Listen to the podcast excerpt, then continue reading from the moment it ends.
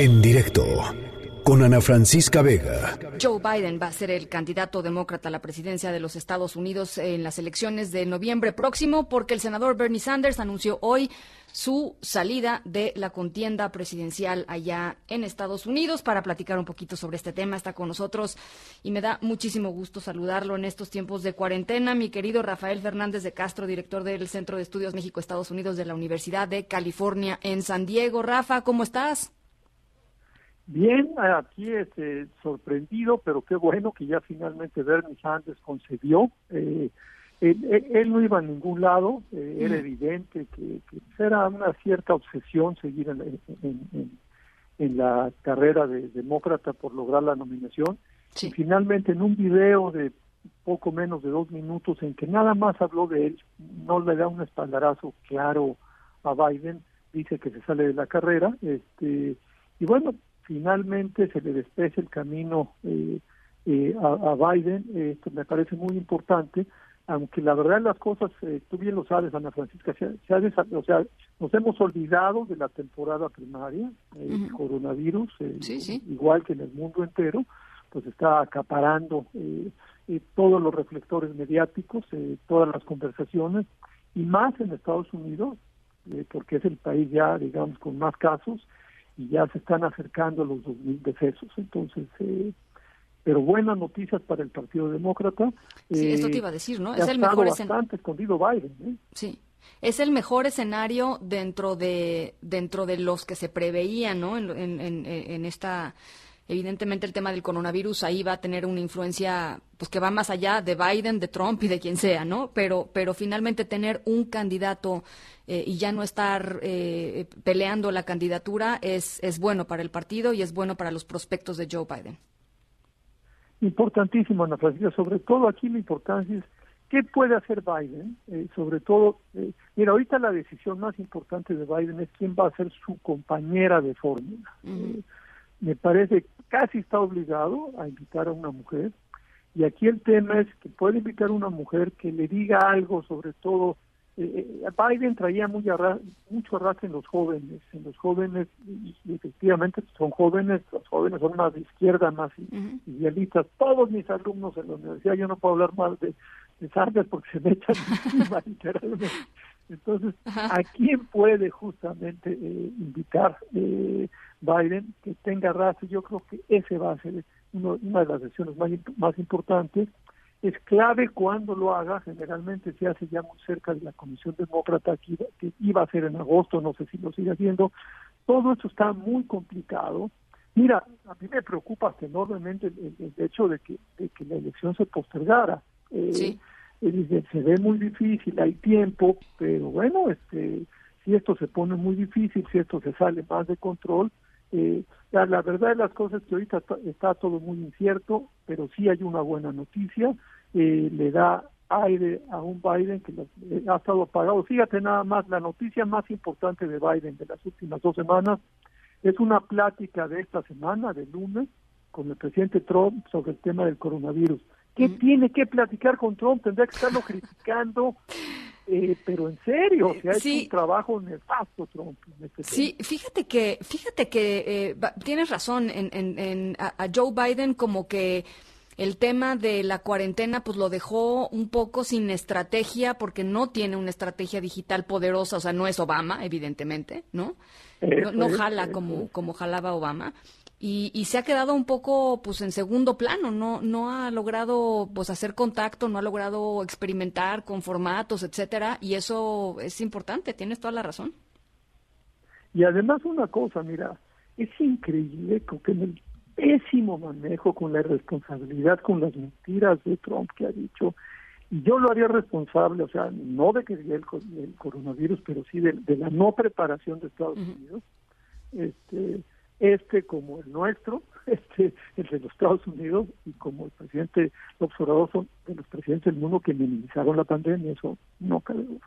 Eh, pero yo te diría, eh, pues Biden no ha aprovechado esto, es una gente que realmente eh, no no está en lo suyo, no está en lo digital, eh, realmente él se ha encontrado la candidatura porque es el de medio, porque es el conocido, a ver si, si, si, si reacciona porque Porque mira, en las épocas del coronavirus, te, te decía, a pesar del mal manejo de Trump, es increíble que ha subido la popularidad de Trump. Y yo, por lo que lo veo así, es porque finalmente los americanos, ante tanta tragedia y tanto desconcierto, necesitan eh, alinearse atrás de un líder y están buscando en Trump un líder que no lo es. Lo único que tiene Trump es, como aquí se le llama, el poder del micrófono, porque todo el día, todos los días sale en la televisión eh, con las gentes que están aquí, como el, el, doctor Fauci, pues diciéndole al pueblo, diciéndole a los americanos cómo cuidarse, qué hacer, y este y simplemente por eso ha mejorado la popularidad de Trump.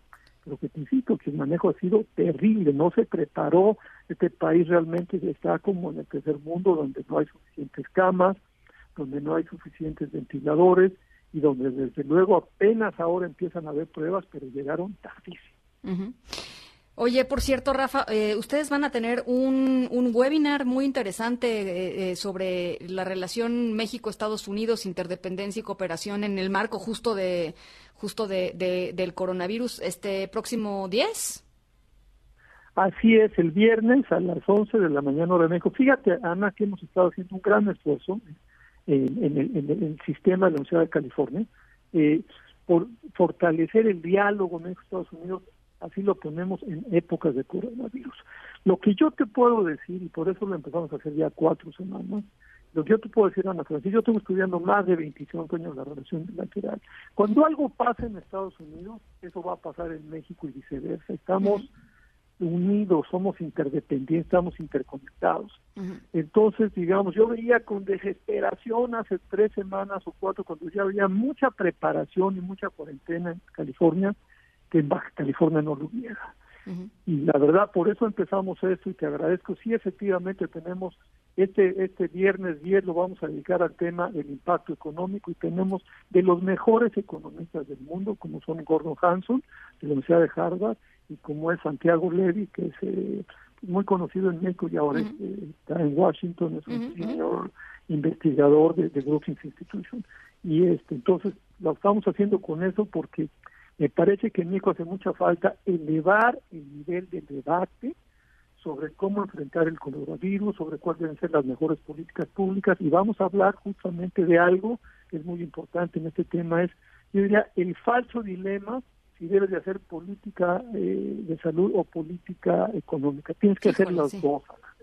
Totalmente. que llegar un equilibrio porque con muertos, ¿para qué quieres una economía? Totalmente, totalmente. Uno no tendría que, elegir entre estar sano o, poderse mantener o mantener a su familia, ¿no? es, es, es, eso. Van las dos de la mano y lo que sí está, el mundo está aprendiendo que son los países que tienen eh, mejores redes sociales, eh, mejor seguridad social, los que a, los que mejor le está yendo. Ese es el grave problema de los Estados Unidos Ana Francisca, que pues sí, están echando a andar billetes como locos, pero lo vamos a discutir el viernes, pero el problema es que en lugares como Alabama, como Mississippi, eh, Mississippi, estos estados pobres del sur de los Estados Unidos, no va a llegar el dinero a la gente porque no tienen infraestructura. Entonces, está muy complicado Estados Unidos, eh, eh, tiene un paquete de ayuda, pues te digo, eso sí, súper multimillonario, pero no necesariamente efectivo. bueno, pues está todo eso lo vamos a discutir y me parece que es muy importante esta discusión bilateral y mejorar el nivel de método de debate.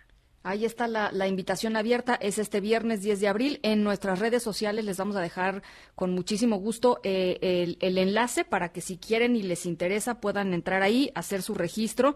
Eh, es eh, totalmente gratis, por supuesto, ¿verdad, Rafa? Desde luego. Buenísimo. Desde luego, somos Universidad Pública, la Universidad de California, y lo hacemos todo el sistema somos 10 campuses, somos una cosa parecida, digamos, a la Universidad Nacional. Entonces, desde luego, y, tenemos muchos socios en México y bueno, la idea es esa justamente. Este, es, eso es fantástico, Ana Francisca, como pues ya en las universidades ya nos volvimos todos digitales, todo en línea, este, y la verdad las cosas es que el tema de los webinars, de las videoconferencias, es tan sencillo hacerlo, es tan sencilla la tecnología que, que bueno, pues la, eh, yo siempre he sido muy presencial, pero la verdad estoy fascinado con... La realidad lo demanda.